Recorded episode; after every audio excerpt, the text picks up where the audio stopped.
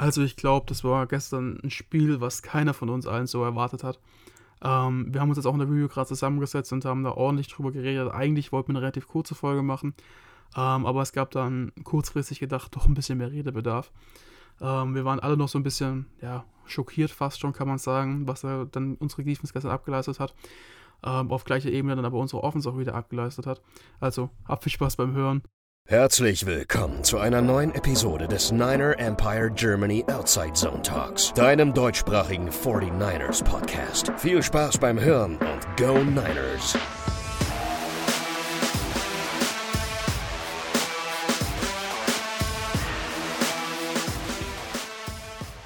Ja, frohes neues Jahr und äh, wir melden uns zurück im Jahr 2023. Die 49ers haben am Neujahrstag mit 37 zu 34 gegen die Las Vegas Raiders gewonnen. Ein spektakuläres Spiel, ähm, was sicherlich auch in der Diskussion ähm, ja, berechtigt untergebracht werden kann ums Game of the Year. Hat sehr, sehr viel Spaß gemacht mit dem besseren Ende für uns, für die 49ers.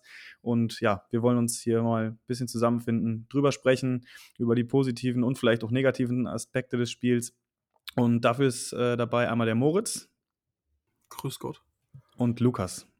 Servus. Jo, äh, schön mit euch hier zusammen zu sein, auch im neuen Jahr, dass wir uns hier äh, weiterhin zusammenfinden. Es geht mit großen Schritten Richtung Playoffs, wo natürlich äh, unser Blickwinkel ähm, drauf gerichtet ist, logischerweise. Und mit dem Ergebnis gestern, beziehungsweise den Ergebnissen äh, gestern, mit dem Sieg von uns und der Niederlage von den Vikings, aber auch der Niederlage von den Eagles, ist es immer noch möglich, dass wir tatsächlich ähm, den First Seed in der NFC ähm, bekommen können und dann auch möglicherweise mit einer Bye Week in die Playoffs starten. Wenn wir natürlich dann nächste Woche gewinnen und die Eagles müssen verlieren, das ist der einfachste Weg, den Nummer 1 Seed noch klar zu machen.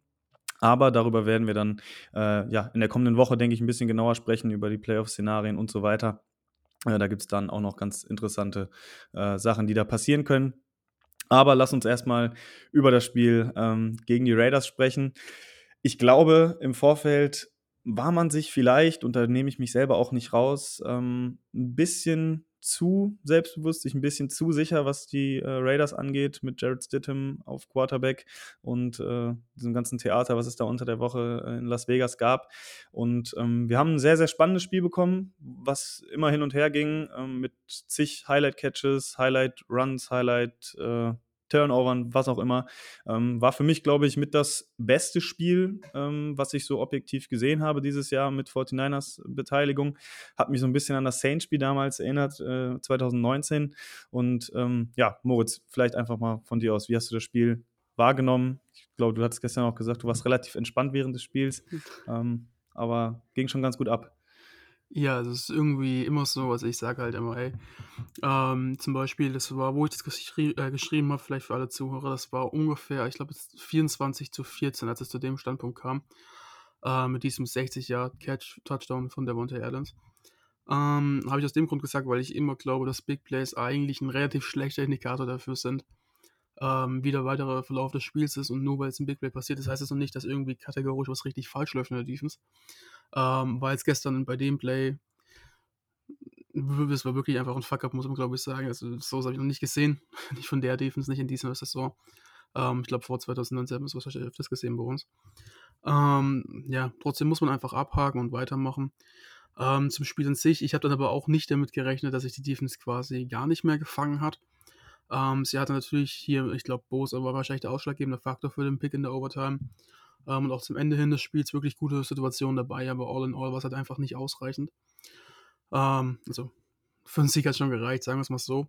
Ähm, aber das ist nicht das, was du von der besten Defense der NFL erwartest, gegen einen ja, Quarterback, der sein erstes Spiel startet und jetzt auch kein großer Name ist, sage ich es mal so. Also, ich habe mich vielleicht zu ruhig gefühlt, auch gestern während des Spiels, und ich dachte, die Defense wird sich fangen. Es ist ja öfters mal drin, dass man irgendwie eine schlechte Halbzeit hat und noch ein bisschen schlechter, und dann zeigt sich aber doch die Elite der Defense raus. Ähm, hat dann zum Glück am Ende trotzdem gereicht. Brock Purdy hat auch ein Stück weit bewiesen, dass er es wirklich kann, ähm, auch von hinten zu kommen, also von hinten ähm, die Führung wieder zu übernehmen. Ähm, ja, ich glaube, jetzt so ad hoc kann man sonst noch nicht so viel zum Spiel sagen. Ich glaube, es war für uns alle ein bisschen komisch zu sehen, dass diese Defense wirklich so viel zulässt. Aber wir hatten unter der Woche die Diskussion, Ronny hat bei uns in der Gruppe gefragt, wie seht ihr das? Wollt ihr jetzt alles gewinnen und mit Momentum reingehen oder wollt ihr wirklich einen Dämpfer noch haben, damit wieder alle auf den Boden der Tatsachen zurückkommen? Und ich war der auf jeden Fall einer derjenigen, der gesagt hat, es wäre schon gut, wenn wir jetzt ein bisschen auf die Fresse bekommen, damit wirklich sich jeder nochmal aufwacht und sich denkt, okay, es wird nicht so einfach in dieser Liga, es ist wirklich jedes Spiel schwer in der NFL und so ist es auch passiert. Aber im Endeffekt trotzdem kann ich mich nicht darüber freuen, wie die Defense gespielt hat. Das hat schon Sorge gemacht, finde ich, zum Teil diese Big Plays. Ist ja jetzt auch nicht so, dass wir das bis jetzt noch gar nicht drin hatten. Es sind immer wieder Big Plays gegen die Commanders, was auch schon so. Und deswegen ist schon ein bisschen bei mir so, ja, auf der einen Seite haben wir gewonnen, aber auf der anderen Seite war es jetzt auch nicht glanzvoll und ich habe auch eigentlich gehofft, wir kriegen ein bisschen auf die Fresse, haben wir bekommen. Aber im Endeffekt war ich dann trotzdem nicht bestens gelaunt nach dem Spiel, muss ich sagen. Ja, ich glaube, so ging es äh, einigen von uns. Äh, am Ende ist, war man natürlich äh, erleichtert, dann, äh, dass der Sieg dann äh, zu Buche stand letztendlich. Ähm, ja, weil es war halt ein wirklich seltsames Spiel. Ne? Den Raiders, glaube ich, hat man, ähm, was ja auch vertretbar ist, irgendwo jetzt nicht unbedingt die Welt zugetraut, vor allem gegen die Defense mit einem Quarterback, der seinen ersten Start macht. Und Stidham hat ein sehr, sehr gutes Spiel gemacht. Ich glaube, er hat über 350 Yards erworfen, hat immer mal wieder auch Mobilität gezeigt bei einigen äh, Läufen, wo der Contain nicht ganz gestimmt hat. Ähm, ja, ist, glaube ich, auch egal, wer bei den Raiders Quarterback spielt. Devante Adams ist ein großartiger Receiver und die haben uns schon vor einige Probleme gestellt. Ich hätte auch nicht damit gerechnet und ich glaube, da hätten auch die meisten Experten nicht mit gerechnet, dass die Raiders dann gegen diese Defense, ich glaube, am Ende waren es insgesamt genau 500 äh, Total Yards, die sie gemacht haben. Ähm, das ist schon eine Menge. Und ich bin auch so ein bisschen, ja, also was mich so ein bisschen Fragen zurücklässt, ist eben, dass, dass wir schon letzte Woche gesagt haben, okay, das Spiel gegen, gegen die Commanders, da lief jetzt in der Defensive auch nicht alles optimal. Und ich weiß noch, wie ich, glaube ich, genau vor einer Woche dann auch äh, Sachen gesagt habe, dass, dass es eben gut ist, dass jetzt solche Sachen eben so ein bisschen ähm, ja, dargestellt werden, dass man das eben vor Augen geführt bekommt, wo noch Probleme sind. Und die Raiders offenbar das Gleiche dann angewandt haben wie die Commanders, um da so ein bisschen dann äh, ja, die 49ers Defense vor allem in der Secondary vor Probleme zu stellen. Moritz hat es eben schon gesagt, Nick Bowser hatte zwar gestern keinen Sack, ähm, aber hatte mehrere sehr, sehr gute Plays, hat die Interception ähm, maßgeblich äh, herbeigeführt ähm, in, in der Overtime dann von Tishon Gibson, war übrigens, glaube ich, die dritte seiner Saison, die 30. in seiner Karriere. Also der ist da immer noch äh, sehr gut als Ballhawk unterwegs. Und auch davor ähm, diese eine Nicht-Interception, die, glaube ich, auch dann von Gibson war, wo der Ball so ein bisschen durch die Luft äh, geflogen ist, was dann als incomplete geruled wurde. In meinen Augen auch falsch, aber äh, gut, das äh, ist ein anderes Thema. Sprechen wir vielleicht gleich nochmal drüber über die Schiri-Entscheidung. Aber um nochmal über die Defense zu sprechen, ähm, Lukas, Du hast es jetzt auch äh, angesprochen. Ich nenne mal zwei Namen, die jetzt da in der Defense ähm, auch schon häufiger jetzt in den letzten Wochen, Monaten vielleicht sogar ein bisschen in den Fokus geraten sind. Das ist einmal Talanoa Hufanga, der den ersten Touchdown auf, auf Darren Waller zugelassen hat, weil er da in meinen Augen ziemlich häufig auch so auf die Underneath-Routen äh, Routen, Routes eben geht. Und auch eben die Moudoir Lenoir. Lukas, wie würdest du, sage ich mal, die beiden einschätzen? Meinst du, es ist noch was, was die beiden ja mit Tape gucken und das Ganze anpassen in den Griff kriegen? Oder meinst du, dass das vielleicht auch jetzt, wenn es dann Richtung Playoffs geht, ja, möglicherweise ein Problem werden könnte? Ja, wir hatten die, die Diskussion ja öfter mal, wir haben öfter darüber diskutiert, dass uns das dann noch in den Playoffs was kosten kann. Ich habe gestern geschrieben, Hufanga könnte uns in den Playoffs killen und das könnte wirklich der Fall sein. Aber ja, das, was mich einfach so stört, ist, es wird immer geredet in, in den Interviews und so weiter. Wir müssen das Tape schauen und davon lernen und so weiter. Und im Endeffekt passiert es Woche für Woche wieder, dass Hufanga wirklich ein Big Play abgibt. Und ich sage es euch ganz ehrlich, ich kassiere lieber 20 Punkte, habe keine Interception, als kassiere wie jetzt 34 Punkte und habe aber zwei Interceptions und so weiter. Und das ist eben das, was mich stört, diese Big Plays. Und ich glaube nicht, dass das aufhören wird. Ich glaube, dass Teams einfach Routes zu ihm laufen werden, einfach eine Route underneath und einfach warten, bis er jumpt. Und irgendwann im Spiel jumpt er sie. Und es könnte echt zum Problem werden. Und vor allem, also es können Teams wirklich in den Playoffs werden sie darauf schauen, dass sie irgendwie das Big Play kriegen. Und wir sind da echt wirklich darauf angewiesen, dass die Front schnell durchkommt, auch immer wieder, weil Lenoir hat man gestern gesehen, ist einfach nicht, ist einfach kein richtig guter Outside Corner in der NFL. Als Nickel hat er seine Arbeit wirklich gut gemacht in den ersten Wochen, hat auch gute Raps gegen Cooper Cup und so weiter gehabt. Aber als Outside Cornerback, das tut echt weh teilweise, weil das ist jetzt wirklich schon zum wiederholten Male und er ist auch immer wieder in guter Position, aber er schafft es nicht, das Play zu machen. Und es sind wirklich diese Big Plays. Wenn mal Hufanga keins abgibt, dann wirfst du halt den Ball rauf zum Receiver gegen Lenore, Lenore und die Receiver machen das Play gegen ihn und das macht mir ein bisschen Angst. Und ich weiß nicht, ob mir dann nicht, also ganz ehrlich, ich könnte mir vorstellen, dass Jack Rabbit, Janoris Jenkins seine Chance bekommt nächste Woche. Shannon hat angekündigt, er wird seine Chance bekommen in den letzten zwei Wochen. Letzte Woche war es jetzt nicht der Fall. Nächste Woche könnte ich es mir vorstellen und wenn er gut spielt, ich meine, gegen die Seahawks kam er auch rein spät und hat dann gegen DK Metcalf gespielt das, was Mooney Ward die ganze Zeit gemacht hat und hat auch nicht schlecht ausgesehen. Und dann hast du halt die Option, rotierst du Lenore in den Slot rein und gibst Jimmy Ward vom Feld. Also das sind so ein paar Fragen, die ich mir stelle.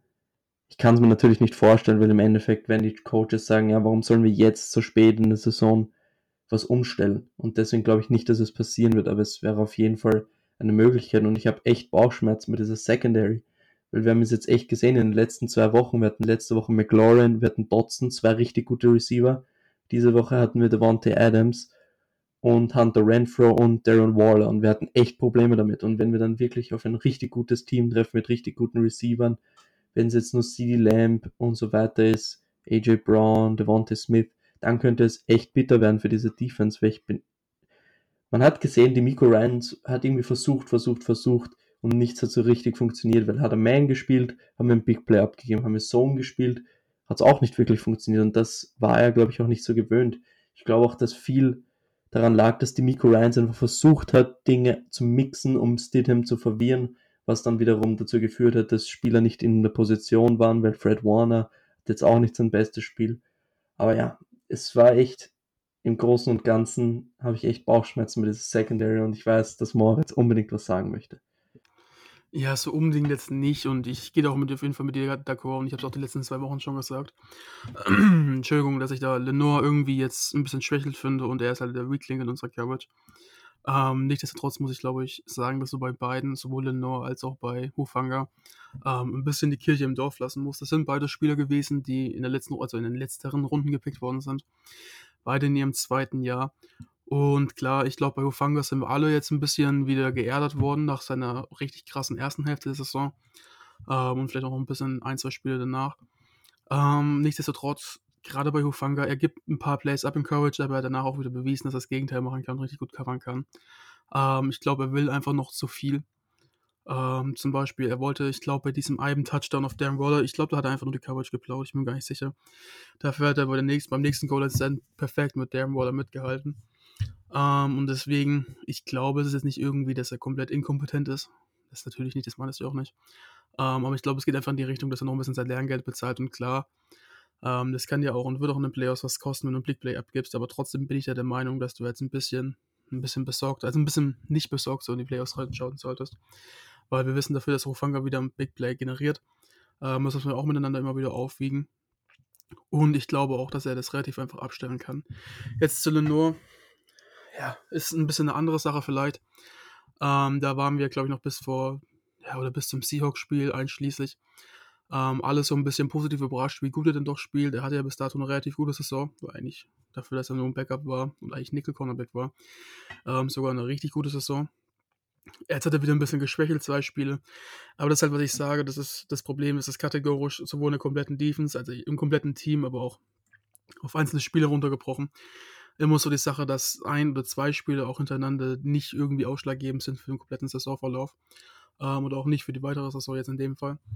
Weil einfach, da ist einfach zu viel ja, Differenziertes drin. Und zum Beispiel gegen die Seahawks, da haben sie auch mit Tyler Lockett und DK Metcalf vor allen Dingen zwei richtig, richtig gute Receiver. Dann hier als Titan, ich habe den Namen gerade vergessen, mit Noah Fant, genau, auch keinen schlechten. Ähm, ich denke mal vom Talent her vielleicht ungefähr ein bisschen schlechter jetzt wie gestern die Raiders ähm, insgesamt. Nichtsdestotrotz hat es da auch richtig gut funktioniert und wir konnten die in Schacht halten. Also man muss immer so meiner Meinung nach ein bisschen die Kirche im Dorf lassen. Bei Lenore bin ich auch ein bisschen jetzt enttäuscht, gehe ich mit dir mit. Bei Hofanga ein bisschen weniger, aber auch trotzdem. Ähm, das muss jetzt aber nicht heißen, dass es unbedingt für uns ein Genickbruch ist.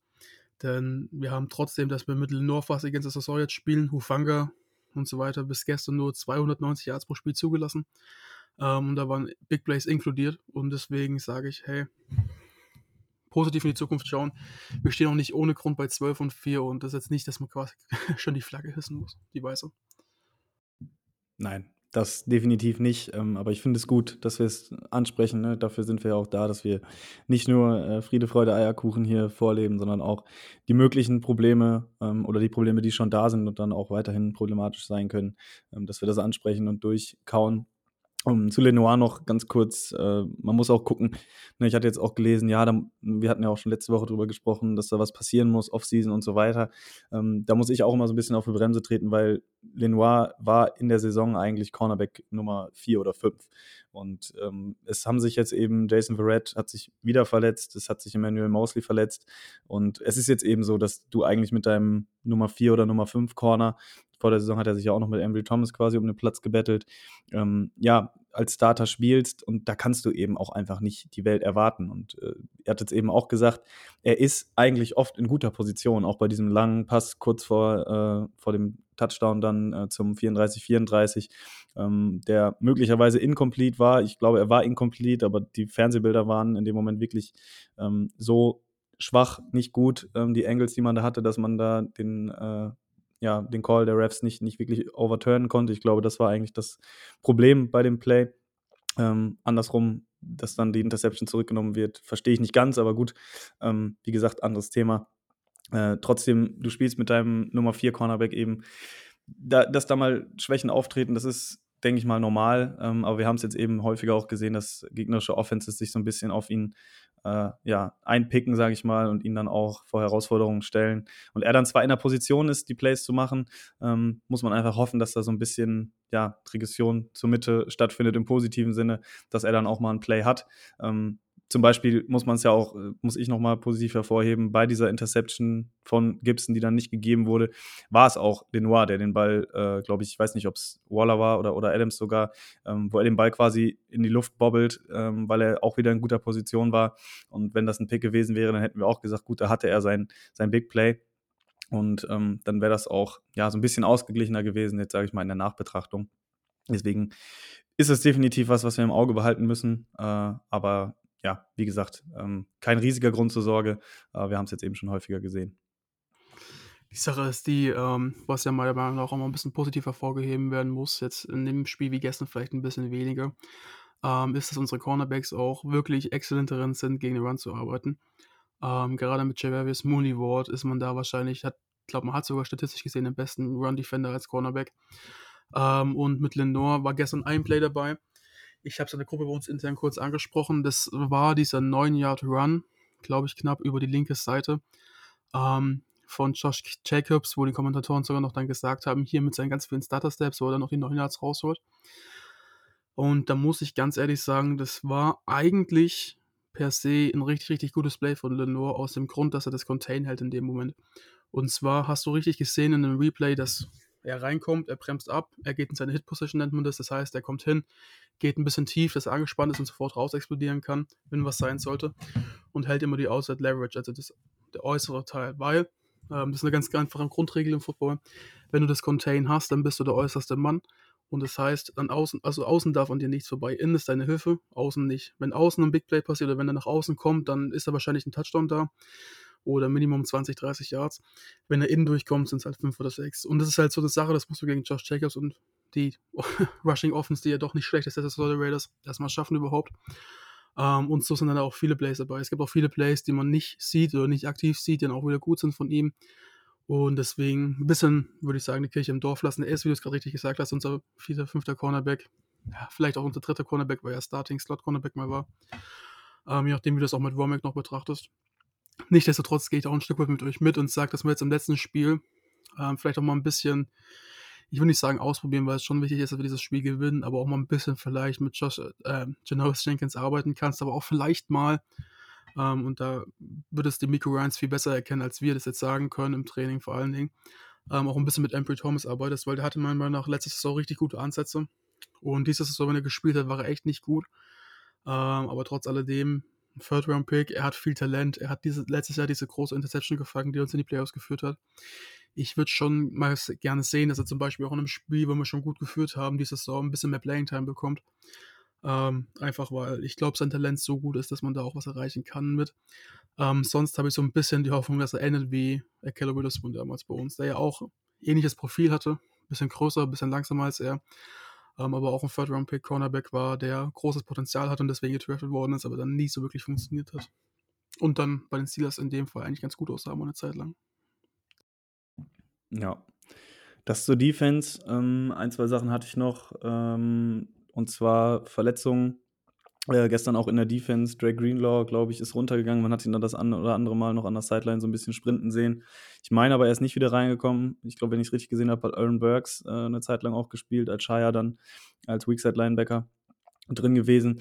Und ich muss schon sagen, ich hatte so ein bisschen das Gefühl, dass, dass diese Präsenz von Greenlaw da schon so ein bisschen gefehlt hat äh, in der Mitte.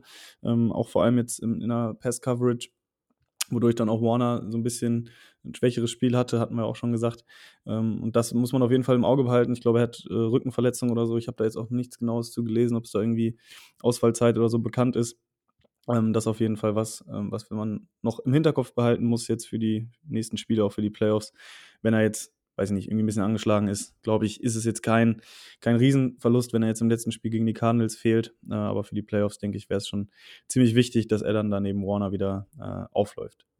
Wenn wir ja nichts mehr zur Defense haben, wenn ihr nichts mehr einwerfen ähm, wollt, denke ich, haben wir soweit dann auch alles besprochen, ne? viel zugelassen, 34 Punkte, 500 Yards, äh, alles schön und gut. Ähm, nichtsdestotrotz auch dann ähm, die Ergebnisse gehabt, zwei gute Goal-Line-Stands gehabt, zwei Interceptions. Ähm, auch da vielleicht noch kurz eine Erwähnung wert, ne? hatten wir letztes Mal drüber gesprochen, Drake Jackson, dieses Mal wieder active gewesen. Äh, hat dann eine schöne Interception gefangen nach der äh, Deflection da von Carrie Hyder. Ähm, schöner Moment für ihn. Ähm, hat es dann ja auch direkt, glaube ich, mit einem mit einem Radschlag oder sowas dann in der Endzone gefeiert. Das sehe ich immer nicht so gerne, wenn dann irgendwelche ähm, 1,95, 120 Kilo schweren Leute, da sich dann dann Akrobatik äh, versuchen. Ich glaube, er hat den Radschlag aber nur angetäuscht und nicht durchgezogen beim Spiel. ja, ja, also ohne Rückwärtssalto war es, glaube ich, diesmal. Ja, ja. ja. ja aber trotzdem, äh, ich habe da immer so ein bisschen. Äh, ich ich finde es gerade krass, dass wir drüber reden. Ja, hat einen Ratschlag gemacht, aber ohne Rückwärtsseite und du denkst, okay, vielleicht ein Receiver damals wie Richie James beim, beim, äh, bei der Victory Formation, der es am Ende macht. Nee, ist einfach so der 120 Kilo, 1,95 Typ. Ne, Digga, alles klar. fühlt man sich überhaupt, also. da fühlt man sich richtig gut so als normaler Mensch. Ne? ja, ich wollte gerade sagen, also wenn ich das versuche, glaube ich, dann. Äh, ähm, ja, weiß ich nicht. Sieht das auf jeden Fall nicht so athletisch aus. Äh, Lukas, du wolltest noch. Ah ja, das Einzige, was ich noch sagen wollte, ist, die Defense ist in dieses Spiel gegangen mit dem Gedanken, dass Jared Stidham sich schlagen soll. Genauso wie es bei uns immer ist, mit der Quarterback muss die gegnerische Defense schlagen. Du willst das Run-Game wegnehmen und Josh Jacobs ist der Leading Rusher in der NFL und die, das Run-Game rauszunehmen, das ist schon richtig schwierig und ich finde, das ist recht gut gelungen, aber man hat es auch gesehen, wenn dann wirklich mal eine Play-Action war, war dann die Mitte, des Feldes offen. Fred Warner und Greenlaw und wer da noch Linebacker gespielt hat, die sind ziemlich hart auf den Run. Also es war ein ziemlich harter Flow auf den Run, auch wenn es ein Jet Sweep Motion war und so weiter. Und das hat halt ziemlich viel eröffnet. Und da waren wir einfach ziemlich, ich sag's jetzt mal, respektlos gegen Stidham und wir wollten einfach unbedingt den Run stoppen. Und Stidham hat auch, man muss sagen, einfach echt gut gespielt. Muss man auch einfach sagen. Und Devonta Adams ist einfach einer der besten Receiver in der NFL und ja, das musste ich noch sagen. Und eine Sache wollte ich noch sagen und ich habe es jetzt vergessen.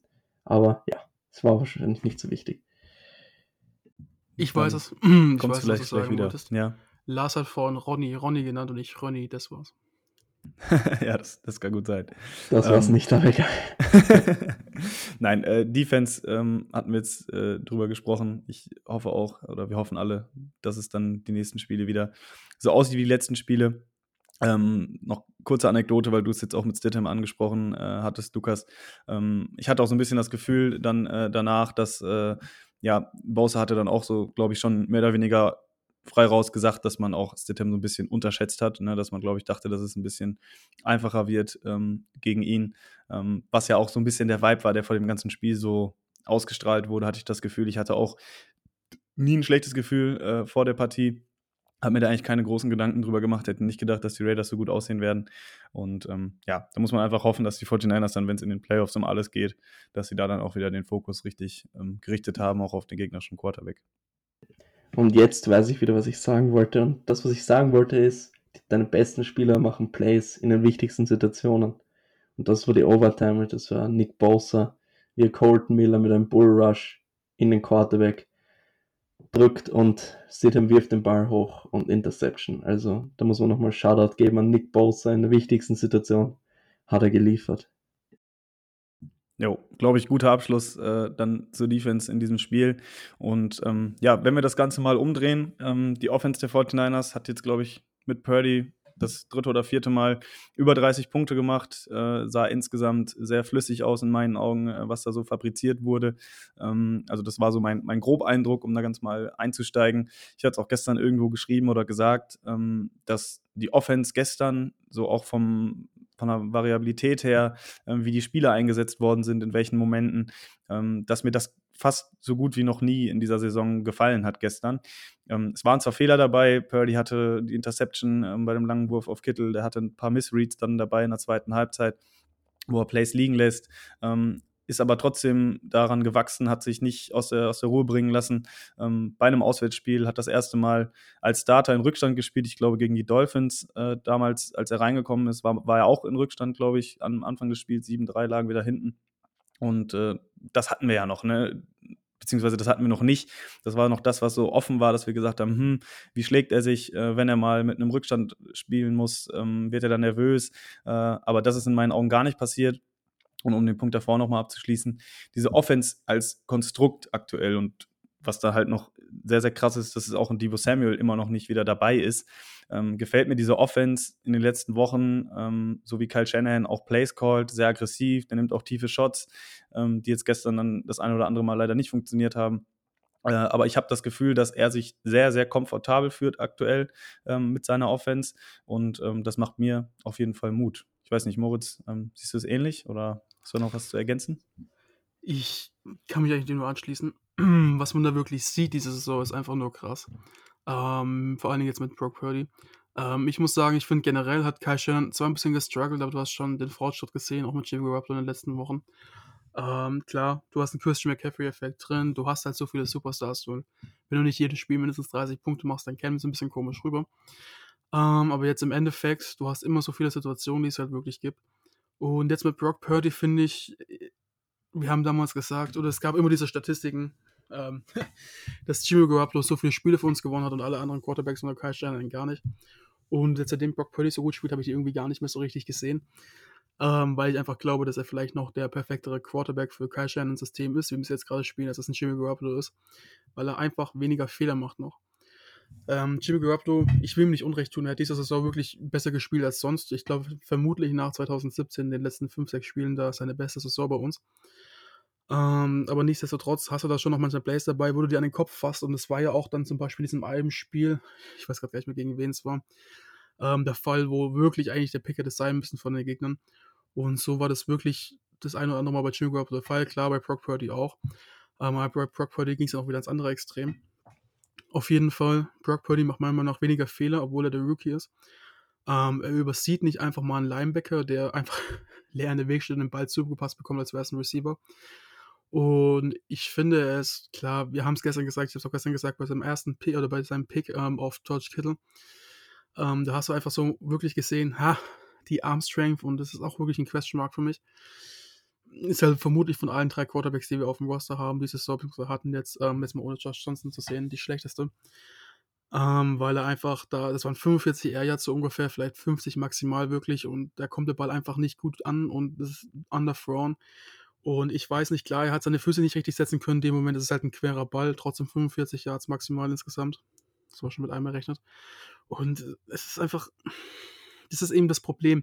Wer da mal so einen tiefen Ball wirft, ich habe es auch schon in einem anderen, anderen Review gesagt, gegen andere Teams, zum Beispiel gegen die Bucks ähm, oder auch gegen die Dolphins, da, da hast du das Gefühl, hat einfach nicht den Zip dahinter, den es braucht. Und das ist halt dann gerade das, was du leider nicht trainieren kannst. Ähm, und deswegen, deswegen bin ich der Typ, der definitiv sagt, ähm, er ist jetzt nicht unser neuer Franchise-Quarterback per se. Zumindest nicht von dem, was uns bis jetzt gesagt hat. Da soll man mal ein bisschen ruhig bleiben. Wir haben immer noch Trey Lance, der eigentlich unser QB1 ist. Und Jimmy Garoppolo ist wahrscheinlich auf seinem Weg raus schon durch die Leistung von Brock Purdy auf jeden Fall und wird nicht verlängert noch. Da gab es auch Gerüchte.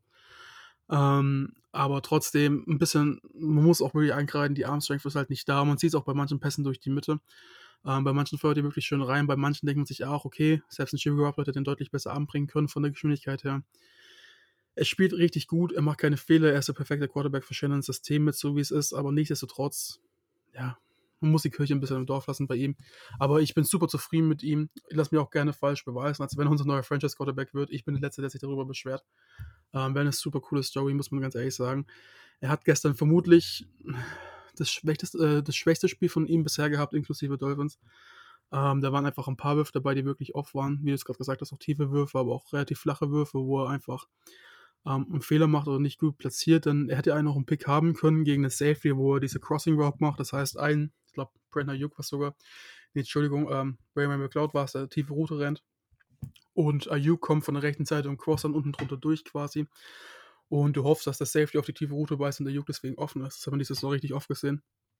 Ähm, hat aber gestern nicht funktioniert und er wirft den Wurf trotzdem und hat dann fast einen Pick geworfen.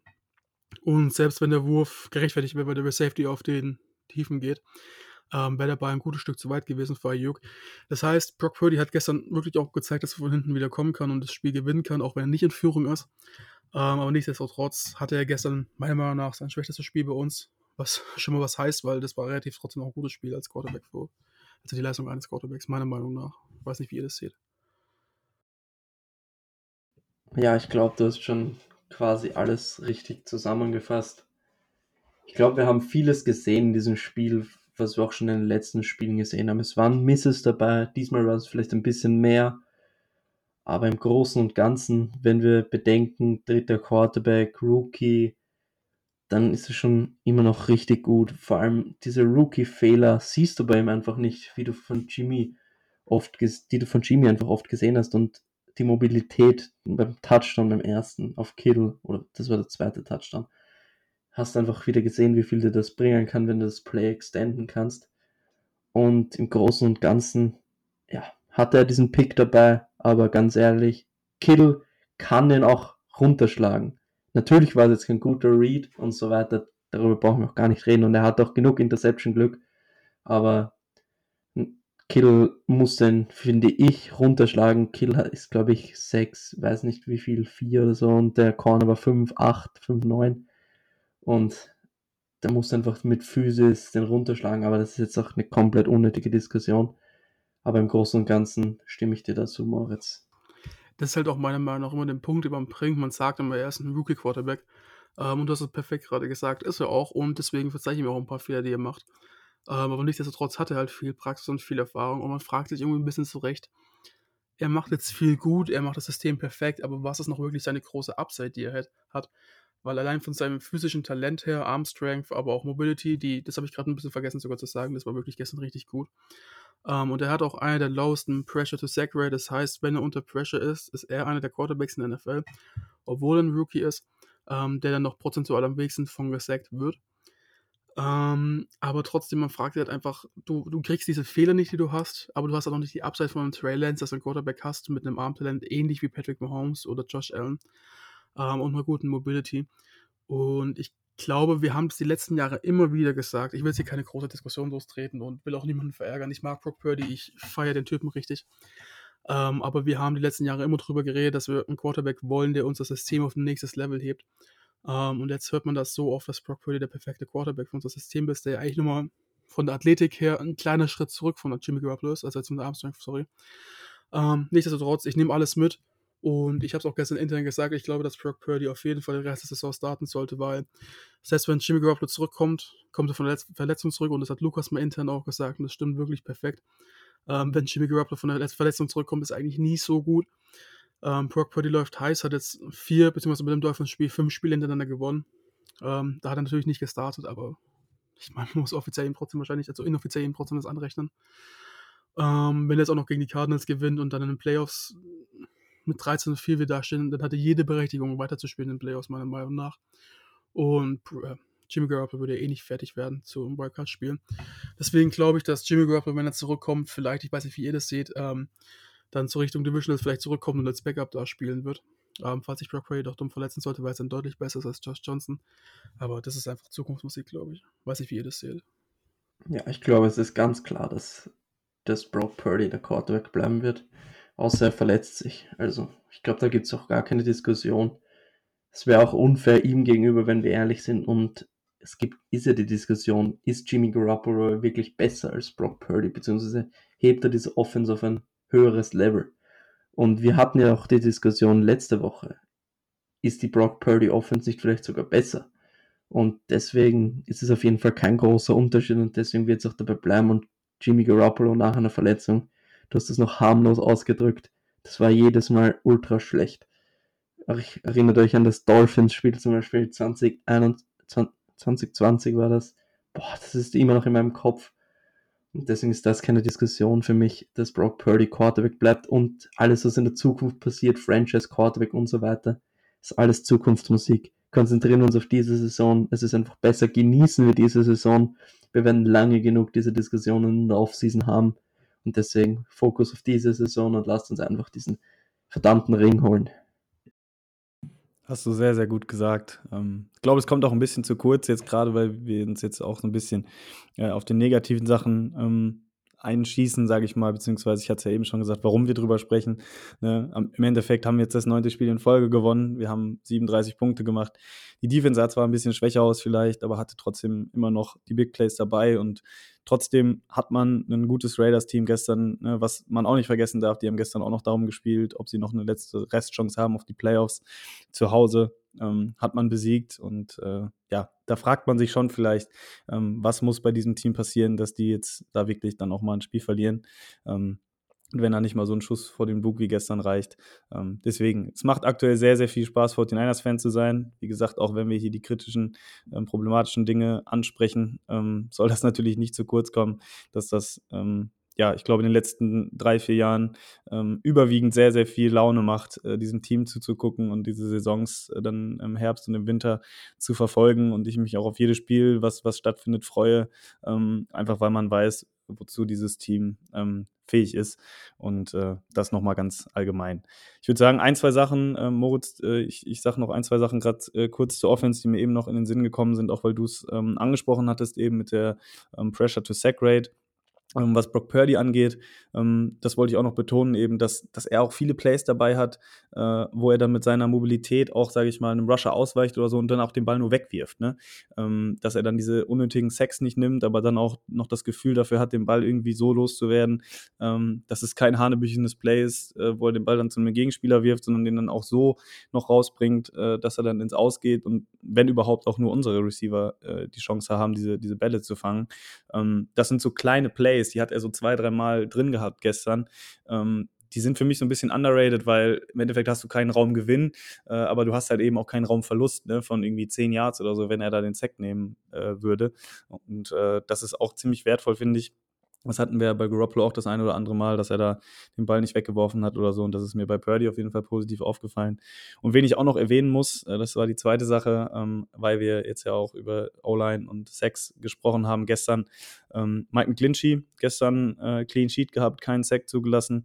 Ähm, auch sonst relativ wenig. Hat Max Crosby, glaube ich, komplett kalt gestellt. Also ich habe von dem, glaube ich, nicht einen Big Play oder sowas äh, gesehen. Ähm, das war wirklich eine richtig, richtig gute Leistung. Finde, wir haben ihn jetzt oft genug hier äh, gescholten in den letzten Wochen. Macht er seinen Job wirklich sehr, sehr gut. Und äh, genau, was O-Line noch angeht, das ist auch nicht unter den Tisch fällt. Aaron Banks ist gestern äh, rausgegangen, auch mit einer Verletzung. Ich glaube, Knie war es. Äh, ist dann wieder rausgekommen, saß auch auf der Bank, ist aber nicht mehr ins Spiel dann gekommen. Auch da muss man gucken. Ich hatte gelesen, irgendwas mit MCL. Ähm, wird man wahrscheinlich heute eine genaue Diagnose haben. Ähm, muss man mal schauen. Daniel Brunskill ist für ihn reingekommen. Äh, hat auch wirklich ein gutes Spiel gemacht. Hatte diesen einen äh, Block, wo er da übers halbe Feld fliegt. Ähm, für Christian McCaffrey, der danach dieses Wahnsinnsplay macht, wo er da gefühlt durch die halbe Raiders-Defense äh, durchläuft. Und äh, genau, das ähm, auf jeden Fall noch was, was wir ähm, im Hinterkopf behalten müssen jetzt für die nächsten Spiele. Die Verletzungen von Greelaw und Banks ähm, sind jetzt nicht die Key Player, sage ich mal, äh, aber trotzdem, sage ich mal, für die Grundstabilität äh, des Teams dann auch durchaus wichtig. Moritz, du wolltest noch was loswerden. Ja, und zwar bei Brock Purdy. Ähm, ich glaube vor allen Dingen, ich habe da relativ negativ gesprochen und ich wollte nur mal sagen, dass es auch wirklich positiv rüberkommt. Ähm, das erste Spiel gegen die Cardinals, also logischerweise das erste, das zweite haben wir noch gar nicht gespielt. Ähm, haben wir uns gefreut, dass wir, glaube ich, 38 Punkte gescored haben. Das war irgendwie so das erste Mal, glaube ich, der Saison, dass wir über 30 gescored haben. Vielleicht mal als Ausnahme von den Panthers. ähm, die jetzt wirklich nicht so die Sample Size waren. Ähm, und jetzt kommt der Brock Purdy rein und wenn wir das Spiel gegen die Dolphins mitzählen, was ich jetzt einfach mal tue, weil er hatte fast das ganze Spiel gespielt, ähm, dreieinhalb Quarter oder so, ähm, da hat er in, von seinen fünf Spielen, die er gespielt hat, vier Spiele mit über 30 Punkten erreicht. Sogar deutlich über 30 Punkten teilweise. Und wir wissen alle, wenn die Buccaneers, also wenn wir gegen die Buccaneers nicht den Fuß vom Gas genommen hätten, wäre da vielleicht auch ein 50-Burger drin gewesen. Also 50 Punkte. Und das, das vergisst man meiner Meinung nach so. Wir spielen hier mit ein bisschen irrelevant und Kai Shannon zaubert da jede Woche gefühlt bis auf gegen die Seahawks 30 Punkte plus hin. Ähm, das muss halt auch erstmal schaffen und das haben wir mit Jimmy Garoppolo davor nicht geschafft. Und das ist, glaube ich, ein Punkt, den man wirklich noch positiv hervorheben muss. Ja, genau. Also das ist, ist geht ja in diese Gesamtbewertung mit rein, dass man nicht vergisst, äh, wo wir herkommen, beziehungsweise ne, wir haben natürlich ein gutes Roster, ähm, aber ich glaube, es ist auch nicht vermessen zu sagen, dass jedes andere Team, behaupte ich jetzt einfach mal, was am Ende dann mit einem dritten Quarterback dasteht, Rookie, jetzt mittlerweile 23 Jahre alt, vorher 22, ähm, ich glaube, er hatte letzte Woche oder so Geburtstag, ähm, dass ja, da wahrscheinlich dann die letzten Playoff-Hoffnungen auch ähm, ja, begraben werden könnten und dass wir hier noch so dick im Geschäft sind, ähm, das kann man gar nicht genug ähm, wertschätzen. Zwei Spieler will ich noch äh, hervorheben. Bei dem einen ist es ziemlich langweilig, Christian McCaffrey. Ich glaube, ähm, da ist schon eigentlich alles gesagt oder es war auch schon alles gesagt, bevor er zu den 49ers äh, gekommen ist, was seine Qualität an sich angeht. Aber wenn man mal drauf schaut, was er jetzt in den zehn Spielen, seitdem er bei den Niners ist, ähm, ja, denen gebracht hat. Also da gibt es zig Statistiken. Ne? Ich glaube, alleine Points scored sind jetzt irgendwie 10 oder 15 im Schnitt besser geworden. Er hat schon über 1000 Scrimmage Yards in diesen 10 Spielen, hat äh, über 700 Rushing Yards, 430 Receiving Yards, hatte noch einen Passing Touchdown. Ähm, das Chiefs-Spiel, wo er nicht ganz richtig ähm, integriert war, noch nicht in die Offense, hat man noch verloren. Danach neun Spiele in Folge gewonnen auch gestern wieder ein Riesenfaktor gewesen, äh, sowohl im Laufspiel als auch im Passspiel. Ähm, alleine so als Safety Blanket, ne, dass wenn man dann mal so einen Checkdown zu ihm macht, der holt dann da immer noch sieben, acht Yards, manchmal sogar noch einen First Down raus. Also das ist definitiv ähm, ja, erwähnenswert jede Woche. Ähm, ist ein bisschen langweilig in jede Woche äh, ja, zu, zu, darüber zu reden, weil ja, weil er es eben jede Woche macht. Ähm, aber auch gestern war er wieder wirklich ein sehr, sehr wichtiger Faktor für den Sieg. Und ähm, noch eine schöne Geschichte. Brandon Ayuk, ich weiß nicht, wie ihr es seht, gestern in dem letzten Drive, wo Robbie Gold dann leider das Field Goal ähm, verschossen hat zum Sieg. Ähm, da hat er da als der Receiver gespielt. Ähm, ja, wie ich es mir erhofft habe von ihm. Er hatte auch gestern wieder ein, zwei kleinere Drops dabei ähm, oder Bälle, die er hätte fangen können. Aber gestern im letzten Drive, ich glaube, das war das, was wir von ihm sehen wollen, oder? Wie siehst du das, Lukas? Absolut. Also wir hatten ja auch die Diskussion über Brandon Ayuk letzte Woche und wir haben auch beide gesagt, Lars und ich, er ist einer unserer Lieblingsspieler und er braucht nur einen Quarterback, um Top 10 Receiver in der NFL zu sein und er hat schon vieles gezeigt in dieser Saison. Jetzt ist er, glaube ich, 55 Yards entfernt von 1000 Yards in der Saison und das, obwohl wirklich so viele Playmaker um ihn herum sind. Und im letzten Drive hat er einfach gezeigt, wenn es wichtig ist, dann ist Verlass auf ihn. Und Purdy hat auch gezeigt, wenn es wichtig ist, wohin er den Ball wirft. Und es war auch gut zu sehen in dem Two-Minute-Drill einmal, wo Purdy wirklich geordert hat, also es war der Play-Call da und dann hat er Brandon Ayuk irgendwie ein Handsignal gegeben und der ist dann die Route gelaufen, die Purdy sich vorgestellt hat und Purdy hat ihm dann den Ball serviert. Also es ist echt schön zu sehen, dass diese Connection immer besser wird und in den letzten Spielen war es dann doch sehr viel Kill und jetzt ist es viel Ayuk und hoffentlich ab nächste Woche noch mehr Debo, damit Defense sich gar nicht darauf einstellen können, wer den Ball bekommt. Ja, 956 Yards hat er jetzt, also 44 Yards, glaube ich, sind es noch äh, bis zur 1000 Yards Saison. Ähm, war irrsinnigerweise, kann man sich gar nicht so vorstellen, sein, sein erstes Spiel diese Saison, wo er äh, über 100 Yards hatte. Äh, 101 Yards hatte er gestern bei neun Catches, einem Touchdown. Ähm, also sehr, sehr verlässlich auf jeden Fall, Brandon Ayuk, ähm, auch wenn diese 1000-Yard-Marke ähm, ja jetzt nicht letztendlich irgendwie irgendwas ausmacht oder so, aber glaube ich, wäre es schon für ihn ähm, eine gute Errungenschaft, ähm, dass auch die Niners sagen können, wir haben wieder so einen 1000-Yard-Receiver ähm, im, im Team. Letztes Jahr hat es Divo geschafft, dieses Jahr Ayuk, glaube ich, äh, wäre wär ganz nett. Und ich glaube auch, dass Kyle Shanahan ähm, da vielleicht mit einem Auge dann nächste Woche, wenn wir hoffentlich dann auch mal führen oder so, äh, ja, dass er ihm dann auch so diese Chunk Yards oder so, dann, ob es ein Screen oder so ist, dann auch mal ähm, gibt. Lukas, du wolltest noch was äh, zur O-Line sagen. Ja, ich wollte sagen, Max Crosby. Wieder viel darüber diskutiert, wie gut er ist. Und Max Crosby ist richtig gut. Er ist einer der besten Edge Rusher in der NFL. Habt ihr den gestern wirklich oft gesehen? Also ich finde, Mike McGlinchey hat ein richtig gutes Spiel gemacht. Und wir kritisieren Mike McGlinchey zu Recht oft. Aber wenn er gut spielt, und Moritz muss das als O-Line-Experte ähm, mehr sagen, also er kann es mehr sagen als ich. Und ich muss Mike McGlinchey wirklich sagen, sehr, sehr gut gespielt. Und generell die O-Line, wenn wir nachdenken, was wir vor der Saison gesprochen haben, was das für Probleme sein könnten in der O-Line und dann wirklich dieser Output ist richtig stark. Ja, definitiv. Vielleicht nochmal ganz kurz von mir. noch eine kurze Anekdote. Wir haben eigentlich vor der Aufnahme gesagt, wir kriegen es relativ schnell heute hin, weil was soll man großartig sagen? Jetzt sind wir wieder bei 45 Minuten plus. Ähm, auf jeden Fall O-Line generell. Ähm, Interior O-Line sehr positiv überrascht. Jack Brendel selbst, die letzten Spiele wieder deutlich besser als davor. Da war ja trotzdem noch so unser Fragezeichen in der Saison. Ähm, Aaron Banks, vermutlich ein Top 15, Top 20 Guard in der NFL. Ähm, hätte keiner von uns, glaube ich, erwartet. Spencer Burford spielt richtig gut.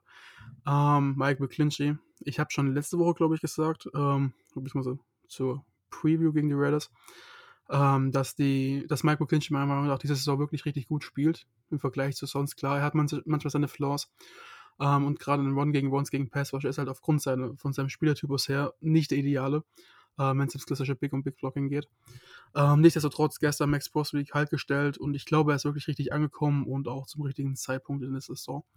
Ähm, vielleicht noch ganz kurz, wenn Aaron Banks jetzt wirklich ausfallen sollte, länger, was ich mal nicht hoffe, ähm, dann sehen wir halt, wir haben den Vorteil, dass wir dann Daniel Brunskill haben und Spencer Burford, das ja die Snaps auf Right Guard geteilt haben. Ähm, das heißt, beide auch auf einem guten Niveau spielen und auch beide wirklich Erfahrung und Praxis haben, dass kein solider Backup, äh, kein kompletter Backup reinkommt. Ähm, nichtsdestotrotz bin ich da dann gespannt, gerade auf Spencer Burford. Ähm, weil er ja bisher das nur gewohnt war, dann immer wieder auch mal ein paar Pause zu haben. Ähm, in verschiedenen Sets dann auch wirklich Brunskill drin war. Wenn du halt gesagt hast, in dem Drive will ich jetzt ein bisschen das und das machen, dann kommt Brunskill rein, nicht Burford. Ja, nicht Burford.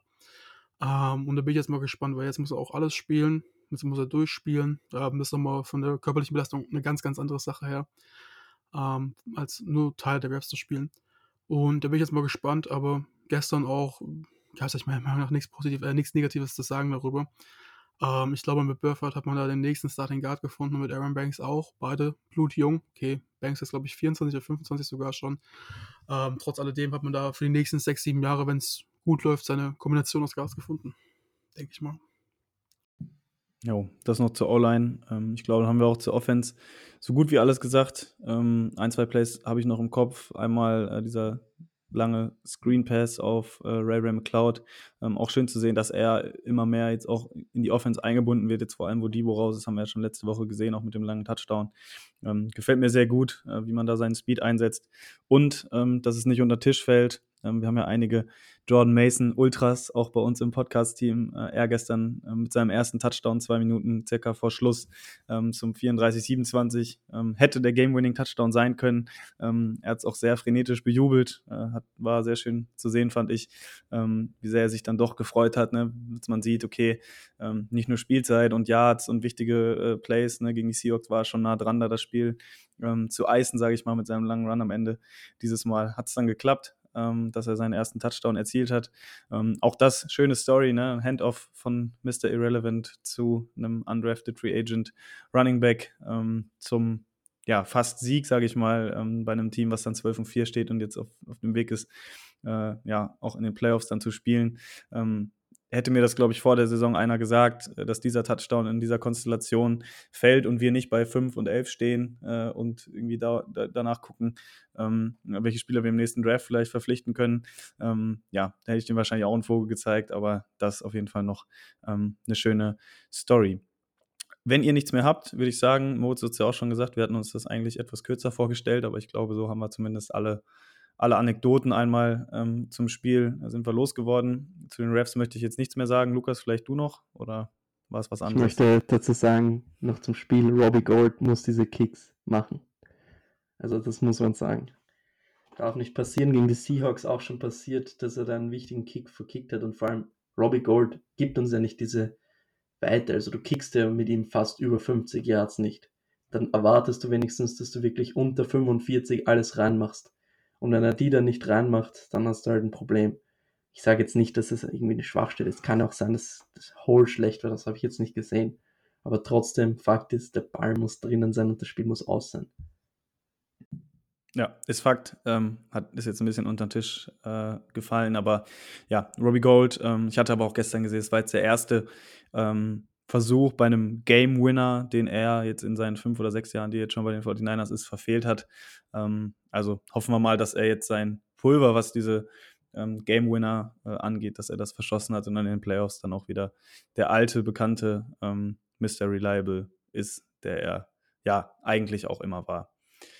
Okay, wenn nichts mehr sonst da ist, worüber wir sprechen können, ich glaube, wir haben jetzt auch, wie gesagt, einiges schon äh, angesprochen. Dann danke ich euch auf jeden Fall für die äh, nette Aufnahme, für die nette Runde. Ähm, wünsche euch äh, eine schöne Woche, auch unseren Hörerinnen und Hörern äh, natürlich, wann auch immer ihr die Folge hört. Ähm, heute Nacht noch ein Schmanker mit äh, Bengals Bills. Ich weiß nicht, wer Urlaub hat noch oder so. Ähm, ich muss mal schauen, ob ich mir das Spiel reinziehe. Ähm, wir melden uns dann wieder mit der Preview zum Regular Season Finale. 49ers ähm, gegen die Cardinals. Und ja, ich wünsche allen äh, eine schöne Woche, schönen weiteren Tagesverlauf und macht's gut. Go Niners. Ciao, ciao. Das war der Niner Empire Germany Outside Zone Talk. Streamt und abonniert uns auf allen gängigen Kanälen unter ad 49 ersempire GER.